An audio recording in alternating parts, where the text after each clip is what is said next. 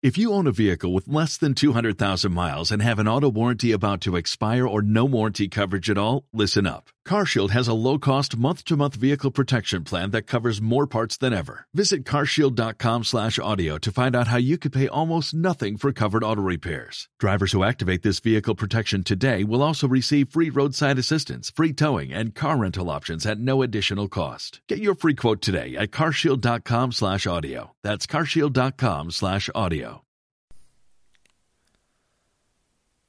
Bendiciones, queridos hermanos. Que el Señor y la Santísima Virgen María los proteja, los acompañe y los asista. Que sea la gracia de Dios que esté sobre cada uno de ustedes. Y hoy de manera particular quisiera que reflexionáramos acerca de las situaciones que acaecen en nuestro país y en nuestro continente. Por lo menos tratar de hacer una mirada espiritual de esta realidad. Y hablo de la situación de violencia, de la situación de vandalismo, de la situación de agresividad. Yo creo que no nos podemos quedar como los de la vista gorda eh, desde la iglesia y también hacer una reflexión espiritual para que la gente reciba también eh, una asistencia eh, y, sí reciba un poco de luz en ese campo no quiero hacer una reflexión de tipo político, no se trata de hacer una reflexión política ni económica ni nada parecido, pero sí una reflexión espiritual sobre la realidad que acaece hoy en día. Es importante que nosotros hagamos esa reflexión espiritual a partir de, la palabra del Señor, a partir del mensaje del Señor. Y hoy quiero que este espacio eh, sea aprovechado también para hablar un poco, un poco acerca de eso, que sea el Señor eh, eh, el que nos hable a lo profundo del corazón, de manera particular en el marco de reflexionar sobre Jesucristo, Rey del universo. Jesucristo es el Rey del universo, por lo tanto, es el Rey de todo, todo está en sus manos, todo está puesto bajo sus pies. Jesucristo es el Rey de los, del universo. Y si nosotros vemos en el Evangelio de San Lucas, en el capítulo 23, versículos 35-43, que es el texto que se reflexiona normalmente cuando se habla de Jesucristo, Rey del Universo, nos eh, coloca como telofón, como telón de fondo, a, Jesús en la cruz. A Jesús la cruz. Voy a, voy a leer el Evangelio de Lucas, capítulo 23, versículos 35 al 43. El pueblo permanecía allí y miraba. Sus jefes burlándose decían, ha salvado a otros, que se salve a sí mismo. Si es el Mesías de Dios, el elegido. También los soldados se burlaban de él y acercándose para ofrecerle vinagre le decían, Si eres el rey de los judíos, sálvate a ti mismo. Sobre su cabeza había una inscripción, Este es el rey de los judíos. Uno de los malhechores crucificados lo insultaba diciendo, ¿No eres tú el Mesías? Sálvate a ti mismo y a nosotros. Pero el otro lo increpaba diciéndole, ¿No tienes temor de Dios? tú que sufres la misma pena que Él. Nosotros la sufrimos justamente, porque pagamos nuestras culpas, pero Él no ha hecho nada malo. Y decía, Jesús, acuérdate de mí cuando vengas a establecer tu reino. Él le respondió, yo te aseguro que hoy estarás conmigo en el paraíso. Palabra del Señor. Gloria a ti, Señor Jesús. Mis queridos hermanos, Jesús es el Rey del universo, pero Jesús reina de una manera peculiar, de una manera distinta a como reinan los, los reyes de este mundo. Los reyes del mundo, los gobernantes de este mundo quieren poder y muchas veces para manipular, para oprimir y para buscar sus propios beneficios. Pero Dios reina desde otra perspectiva. La perspectiva de la cual reina Jesucristo, desde la cual reina Dios, es la perspectiva del amor. El poder de Dios es el amor. Y reflexionando sobre lo que acaece en nuestros, en nuestros países y de manera particular en Colombia, veo que la gran vicisitud, el, gran problema, la gran situación es un problema de amor. Básicamente no está reinando el amor en nuestros corazones. Y lo digo de dos maneras particulares. Primero, porque hay gente que está incentivando el, el odio, porque hay gente que está incentivando el dolor, la rabia, la violencia, la división, el sectarismo, la polarización. El irrespeto de la diferencia. Tú piensas diferente, entonces tú eres un hijo de tantas, tú eres un mal no sé qué cosa. Incluso cuando uno ve esas marchas, que son pacíficas, en su mayoría, y repito, no es una cuestión política, voy a reflexionar del que marcha y del que no marcha. Veo esas marchas que son pacíficas, pero con arengas tan agresivas. Digo, ¿hasta qué punto es, es agresivo? Porque tú no tiras una piedra, pero tú al, al tirar un madrazo o, al tirar un juicio puedes ser más agresivo. Pero claro que puedes protestar, pero por supuesto es un derecho. Y cuando hay cosas injustas, que las hay, pues debemos protestar y debemos marchar. Pero no podemos perder nuestro sentido de cristianismo y nuestra esencia y nuestro amor. Yo puedo decir, esto es injusto, este gobierno está haciendo algo injusto, este gobernante está haciendo algo injusto, esta ley es injusta, pero no tengo que insultar, que maltratar y que respetar para sentar mi voz de protesta. Lo mismo el que no marcha. Entonces el que no marcha, no marcha, pero en su casa está diciendo la misma cosa. Está también diciendo mal no sé qué y jueves y sé cuándo a los que marchan o a los que piensan diferentes. Entonces hay falta de amor en el que marcha, hay falta de amor en el que no marcha. Hay falta de amor en todos, porque propugnamos supuestamente por unas salidas pacíficas, pero en el fondo lo que hay es agresividad, violencia y odio. Si tú estás separando, cercenando, incluso se pierden amistades, se pierde de todo porque pensamos diferente. Yo, yo te amo, yo soy cristiano, yo te amo, tú eres diferente, pero yo te amo, te respeto, respeto tu posición. Es un problema de irrespeto completo, por eso se oprimen, por eso hay gobiernos que oprimen tanto de un lado como del otro, porque aquí no es un asunto de izquierdas y derecha, Cristo no es ni izquierda ni derecha, Cristo es del amor. Y nosotros como cristianos debemos seguir a Cristo. Entonces, repito, no es una reflexión política, porque nos, nos ponemos a decir que es que la solución está allí o está allá, cuando dice el Señor, no, vayan ni allí ni allá, no busquen allí ni allá, la solución está en Cristo. El problema es una falta de presencia de Dios, de falta de amor en nosotros, en nuestros corazones, que nos dividimos, que nos cercenamos, que nos atacamos, que nos criticamos, que nos rechazamos, que nos maltratamos. Incluso, repito, eh, alimentando el odio, la violencia, incendiando, como si eso fuera el, el catalizador de la panacea y es el catalizador de la destrucción. Nunca el odio va a conducir a cosas positivas. Nunca, nunca. Entonces, mucho cuidado. Todo aquel que está incentivando el odio, la violencia, la agresividad, no es de Dios. Y tenemos que rechazarlo, sea del extremo que sea. Es más, generalmente todos los extremos son así. Por eso nosotros tenemos que guardarnos en una posición central, equilibrada, neutral. Y digo neutral no porque no, no tengamos nuestra posición, digo neutral en cuanto a los sentimientos, en cuanto a las agresiones. No, a mí me parece esto injusto, pues claro que voy a protestar, tengo todo el derecho. Y si a mí no me parece injusto, pues tengo todo el derecho a no protestar. Y yo tengo que respetar al que hace una cosa y hace otra. Claro que hay injusticia en nuestra época, pero por supuesto que eso tiene que cambiar la injusticia. Todos los cristianos tenemos que ir a favor de la justicia social. Pero también tenemos que ir a favor del orden, pero también tenemos que ir a favor del respeto y del, y, del respeto de las instituciones, del respeto de nuestra policía, de nuestro ejército, el respeto de la iglesia, el respeto del ser humano, del otro, el respeto del pobre, el respeto de todo. Es falta de amor. Lo primero que quisiera decir entonces, que Jesús reina, pero reina en un reino de amor. Por eso la violencia, fíjate cómo termina. Papa Juan Pablo II, San Juan Pablo II decía, parece que el amor pierde. Cuando hay esas situaciones, lo único que puede enfrentar es el amor. Y parece que el amor perdiera, pero el amor no pierde. Aquí parece que Jesús perdió porque murió en la cruz. Mira, el rey, el rey, y murió en una cruz. El rey, parece que pierda, pero no. El amor siempre resucita y siempre vence. El odio siempre genera más odio y más violencia y más agresividad. Es un círculo vicioso. Se monta un presidente, lo tumban, se monta el otro, se atacan, violan al uno, eh, eh, eh, violentan al otro. O sea, y repito, es utilizar los mecanismos pacíficos y utilizar los mecanismos legales. ¿Eso no sirve de nada? Claro que sí sirve. Claro que sí sirve. Pero por supuesto que la historia incluso lo ha demostrado. La, la historia incluso lo ha demostrado. Cómo a través de medios pacíficos se pueden hacer tantas cosas, pero con la presencia de Dios. Pero mientras haya odio, división, Es que ni siquiera se unen, no, hay ni siquiera unidad, es que no hay unidad. Uno puede poner ejemplos, es que aquel país vea que pacíficamente no logra. Sí, pero es que dentro de ellos mismos no hay unidad. Los que están, los que están marchando, los que están protestando, también se dividen, se rechazan. Es que mientras no hay amor, no hay nada. El odio nos divide y la división es demoníaca. La polarización es demoníaca.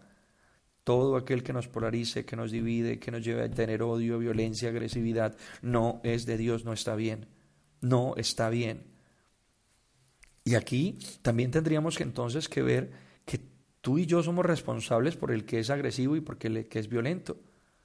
Porque decía Martin Luther King, no le temo la maldad de los malos, sino a la indiferencia de los buenos. Cuando nosotros somos indiferentes, somos también culpables, porque somos indiferentes frente a las realidades que viven los demás, frente a las injusticias que viven o han vivido los demás. Tú y yo si estamos en nuestra burbuja de cristal, preocupados solo por nuestras cosas de manera egoísta, solo me preocupa mi salvación. Sálvate a ti mismo, dice el Evangelio de San Lucas. Solo mi salvación pues, no va a lograr nada. Yo, yo, soy culpable. Sálvate a ti mismo y sálvanos a nosotros. O sea, me interesa lo mío. Sálvate a ti mismo y sálvate a nosotros, dice el ladrón malo. Es que Jesús no vino a salvarse él mismo y a salvar un grupito, un grupito. Jesús vino a salvarnos a todos. Es salir del egoísmo. Y el egoísmo nos lacera. Tenemos una sociedad indiferente y egoísta. Solo cuando me tocan. Entonces cuando me tocan, ahí sí. Dice un adagio, cuando veas que están cortando las barbas de tu vecino, pon las tuyas en remojo. Entonces ahí sí, ahora a correr. Ay, ¿qué tenemos que hacer? Ahora sí, porque, porque me está tocando, porque me está pasando algo. Mientras tanto, soy indiferente, me, importa lo que le pase al otro. Yo soy culpable. Si yo no me he preocupado por el otro, por llevarle un mensaje de amor, entonces habrá otros que le lleven un mensaje de odio. Mientras yo no le lleve el mensaje del Evangelio y decirle que hay otras posibilidades, que hay otros mecanismos, que hay otras formas, que hay otros caminos, entonces llegarán otros y les venderán el camino del odio, el camino de la agresividad, el camino de la violencia, el camino de la maldad. Porque tú y yo no hicimos nada, porque tú y yo no evangelizamos, porque tú y yo no llevamos evangelio, porque tú y yo no amamos, porque tú y yo no ayudamos, porque nos hicimos la vista corta y dijimos, ya yo tengo suficiente con mis problemas, con salvarme a mí mismo, ya tengo suficientemente problemas. Pues ya ves que salvarte a ti mismo te autodestruye, porque el egoísmo nos destruye, nos destruye. Una sociedad es una egoísta, es una sociedad en implosión termina autodestruyéndose. Es una sociedad que es inviable, porque el egoísmo es quedarme hacia adentro. Y Dios es todo lo contrario, Dios es salir, Dios es amor, es salir de nosotros mismos para ir al encuentro. Y solo ahí se crea. Dios que es el creador crea en el amor, salva en el amor, levanta en el amor, resucita en el amor. En el egoísmo solo hay destrucción, daño, muerte. Que pareciera que fuera preocupado por mí, no. El que quiera salvar su vida la perderá. O sea, el egoísta al final termina perdiendo. Tú que buscaste solo para ti, para ti, para ti, para tu propio beneficio, eso se te devuelve tarde o temprano. El que quiera salvar su vida, la verdad, pero el que la pierda por mí, es decir, el que es capaz de salir, de ir al encuentro, de preocuparme con el otro, de trabajar comunitariamente, de buscar el bien común, de, ir por la sociedad, entonces ahí se la salvará. Tenemos que trabajar por todos, no por un grupito, no por un partido, no por un movimiento, no por un barrio, no por un tipo de personas. ¿Qué importa si eres blanco, amarillo, verde, rojo, anaranjado? Todos somos hermanos y tenemos que trabajar por el bien común. Unirnos, el campesino, el industrial, el comerciante, el, eh, eh, el, obrero, el empresario, todos unidos trabajando por el mismo medio, por el mismo fin, hacia el mismo camino. El político, el, cristiano, el, el de otra religión, todos unidos. Pero cuando busco mi propio beneficio, entonces puedo manipular la gente, puedo usar la gente, y al pobre no se le debe usar. Ahí dice San Juan Pablo II, incluso el Papa Francisco lo dice más fuerte, dice, hay de aquellos que usen y manipulen el pobre para sus propios beneficios. El pobre es sagrado, el necesitado es sagrado, es sacramento de Dios. Y tanto eh, cumple un pecado aquel que oprime al pobre, como cumple un pecado aquel que manipula al pobre para sus beneficios. Satánicos, porque buscan solo intereses egoístas. Pobre sacramento de Dios, ahí está sacramento de Dios. No se puede usar ni manipular, hay que amar, estamos llamados a amar. Y si yo no amé, yo soy culpable. ¿Y por qué pasa esto? Tú has amado, amaste, serviste, ayudaste, evangelizaste, llevaste el mensaje del amor. No, pues entonces llegó el mensaje del odio, porque tú no hiciste nada. También nos tenemos que pellizcar nosotros. O sea, ¿qué, nos hace, ¿qué me hace diferente aquel que coge una piedra y la tira contra un ventanal? ¿Qué me hace diferente? ¿Del lugar del río donde nací? ¿Del lugar del puente donde vivo? Porque yo no tiro la piedra, pero yo con mi indiferencia soy más agresivo y más violento. Con mi egoísmo soy más agresivo y más violento. Es más, incluso soy agresivo y violento con mi familia. Soy egoísta, soy rebelde, soy soberbio, soy orgulloso. Yo, yo, yo. Pues es, lo mismo.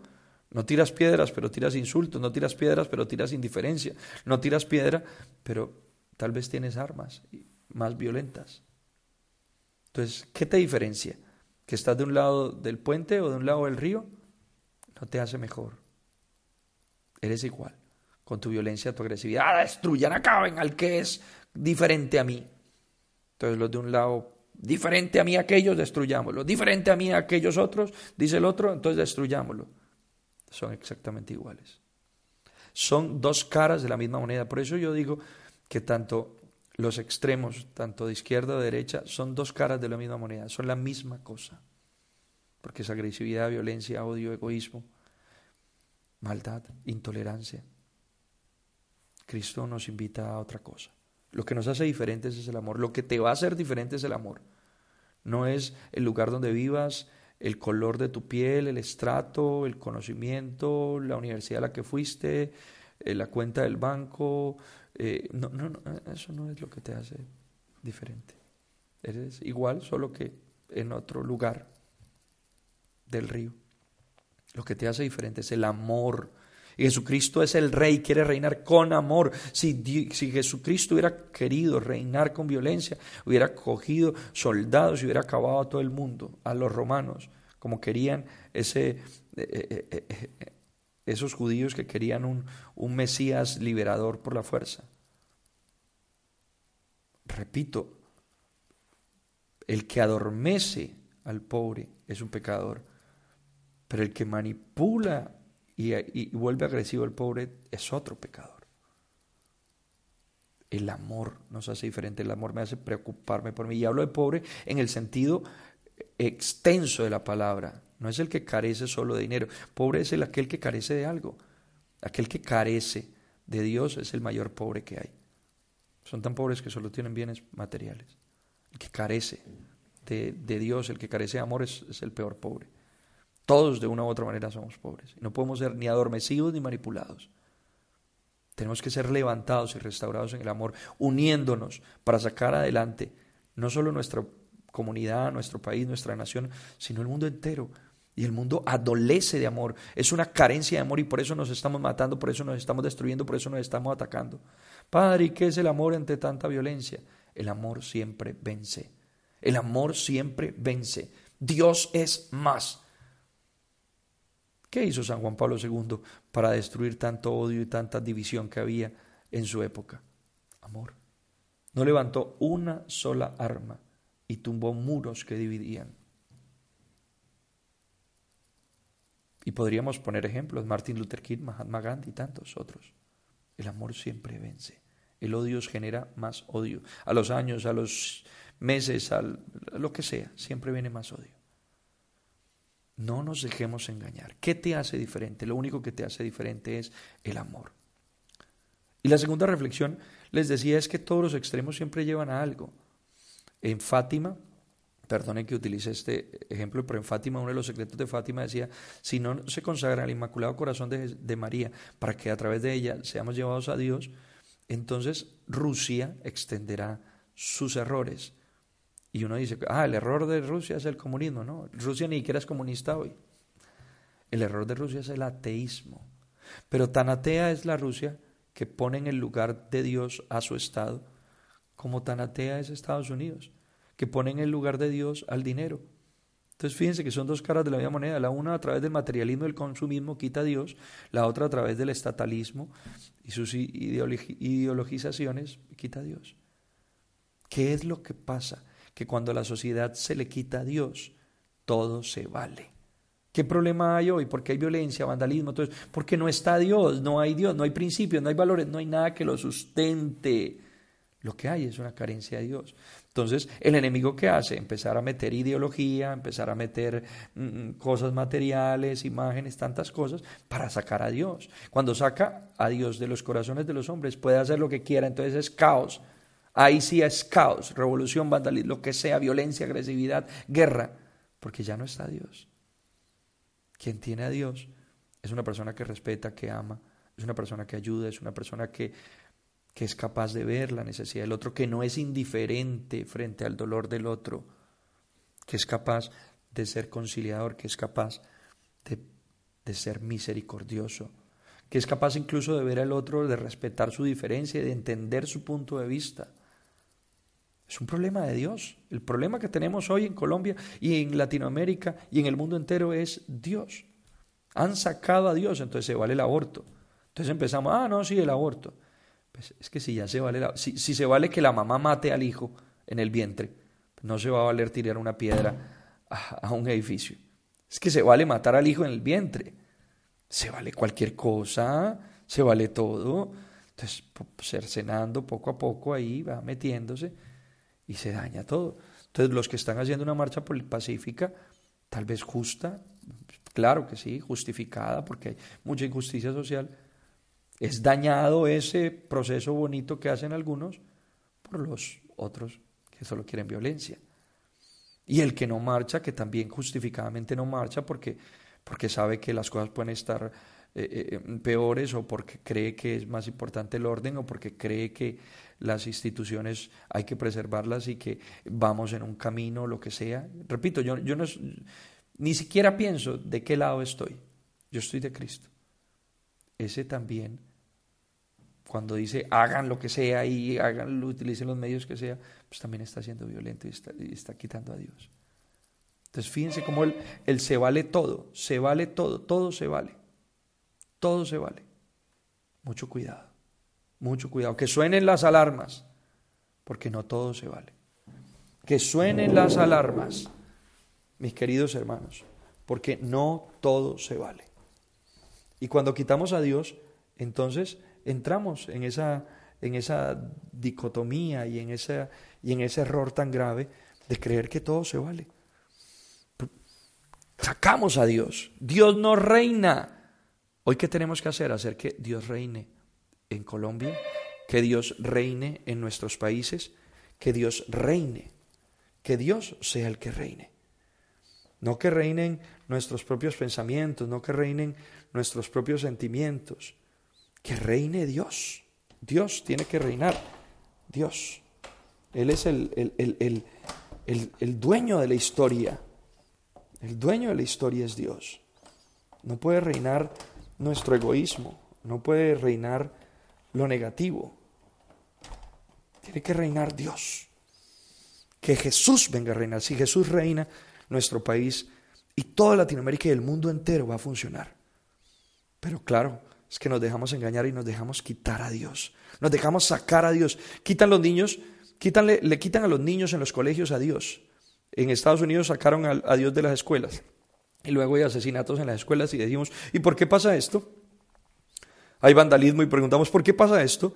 Pues porque Dios no está reinando.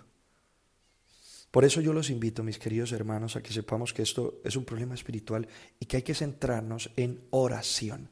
La oración es lo más poderoso. No hay nada más poderoso que la oración.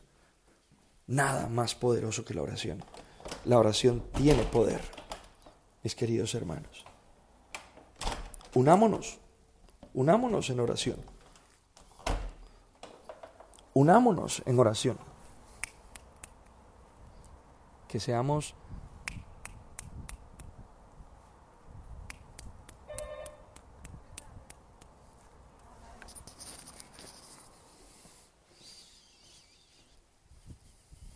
que seamos nosotros personas llenas del Espíritu Santo, caminando en el Señor.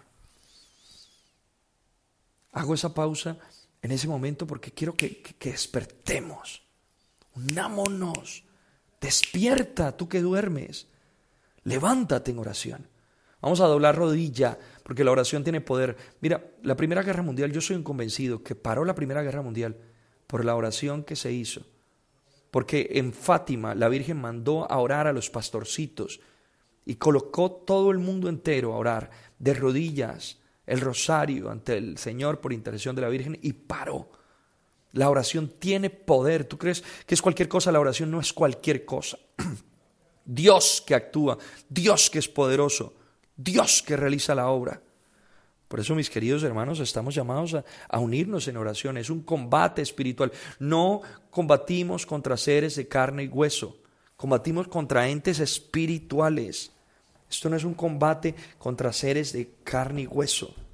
Nosotros pensamos a veces que es un combate netamente material. Esto supera, trasciende lo material, mis queridos hermanos. Las, las, personas pasan. Hitler ya no está. Stalin ya no está. Pero sus ideas y, el, y, las artimañas del enemigo para dañar siguen, ahí progresan, continúan. Entonces, no es un asunto de personas, no es esta o aquella persona. Es, una entidad espiritual. Es el mal que quiere destruir al mundo y destruir al hombre. La oración tiene poder.